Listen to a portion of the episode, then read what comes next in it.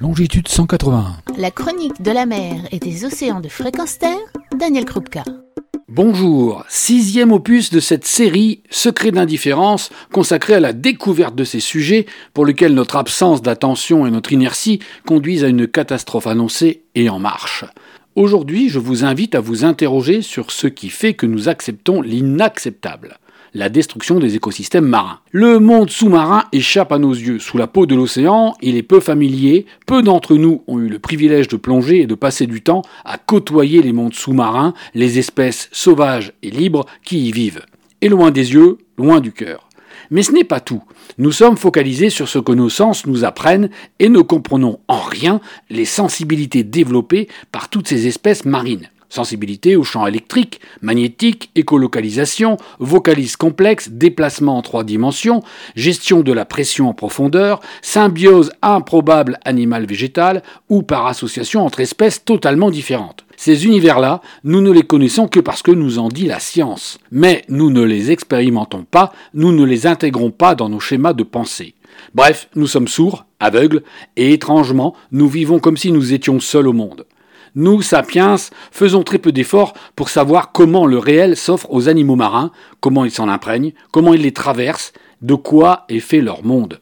Et pire encore, nous virtualisons les espèces au travers de ce que nous en disent les médias, au travers des écrans qui nous donnent une image tronquée, terrifiante ou merveilleuse, le tout dans un décorum qui crée des fantasmes et des imaginaires.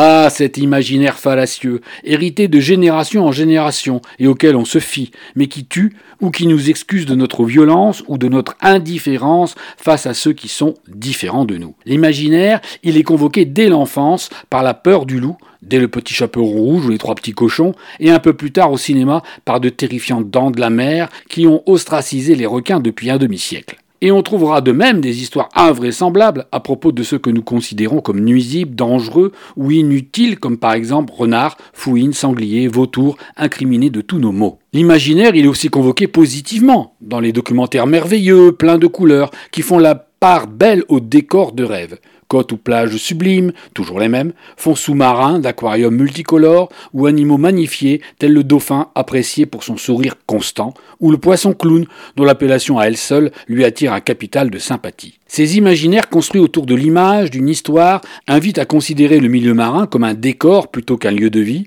une zone de loisir ou de danger plutôt que l'habitat de non-humains. Inconsciemment, nous avons tous enregistré ces exigences culturelles qui font que même le plongeur le plus aguerri peut anxieux face à un requin ou s'extasier face à un récif de corail sans même entrevoir le monde vivant marin. Car les extraterrestres sont d'abord en mer. Pas besoin de fusée pour aller chercher des créatures vertes avec des antennes. L'océan regorge d'espèces captivantes, vivantes, nombreuses, étonnantes, de toutes couleurs, de toutes formes de vie, des êtres planctoniques jusqu'aux cétacés. Notre inconscience, notre paresse émotionnelle, nos facilités de vivre hors sol nous ont fait oublier la connexion spirituelle et physique profonde que nous avions avec le vivant, avec le sauvage, qui quelque part nous fascine et nous devrions les défendre. Car, pour reprendre des citations de Baptiste Morisot, le sauvage défendu, c'est le vivant avec qui nous partageons une ascendance et un destin commun. Car nous sommes aussi le vivant qui se défend. Il n'y a pas les humains ou la nature. Défendre la nature contre l'homme, le sauvage défendu, ce n'est pas contre l'homme ou contre l'artificiel ou le domestique, c'est pour le vivant. Les dynamiques sauvages sont plus anciennes que nous et nous fondent. Le dualisme nature-culture valorise ou l'un ou l'autre, conduisant à des formes humaines de destruction qui, au final, en boomerang, nous impactent. Et comme l'écrit toujours Baptiste Morisot, ce ne sont pas les humains en général qui détruisent le vivant, c'est le mélange d'extractivisme, de productivisme, de culte de la croissance, de dévaluation du vivant, du fantasme du progrès technoscientifique qui nous a donné notre capacité sans précédent de destruction du vivant. C'est le fait d'ailleurs d'une frange tardive de l'humanité. Sur 300 000 ans, elle est minoritaire, peu représentative, occidentale, qui n'est en rien le destin de l'humanité entière. Le développement, projet de prospérité, de réussite et de liberté, est désormais destructeur pour tout le monde. Or, il existe d'autres trajectoires et des bifurcations sont toujours possibles. Tout aurait pu tourner autrement et le peut encore. Fin de citation. Il est temps de sortir de l'inconscience de nos comportements pour laisser une place aux populations non humaines, pour vivre en paix, dans un monde sans agression constante, aux conséquences irréversibles pour tout le vivant certes, mais d'abord pour nous, Homo sapiens, dont la qualification est usurpée, la sagesse nous faisant grand défaut.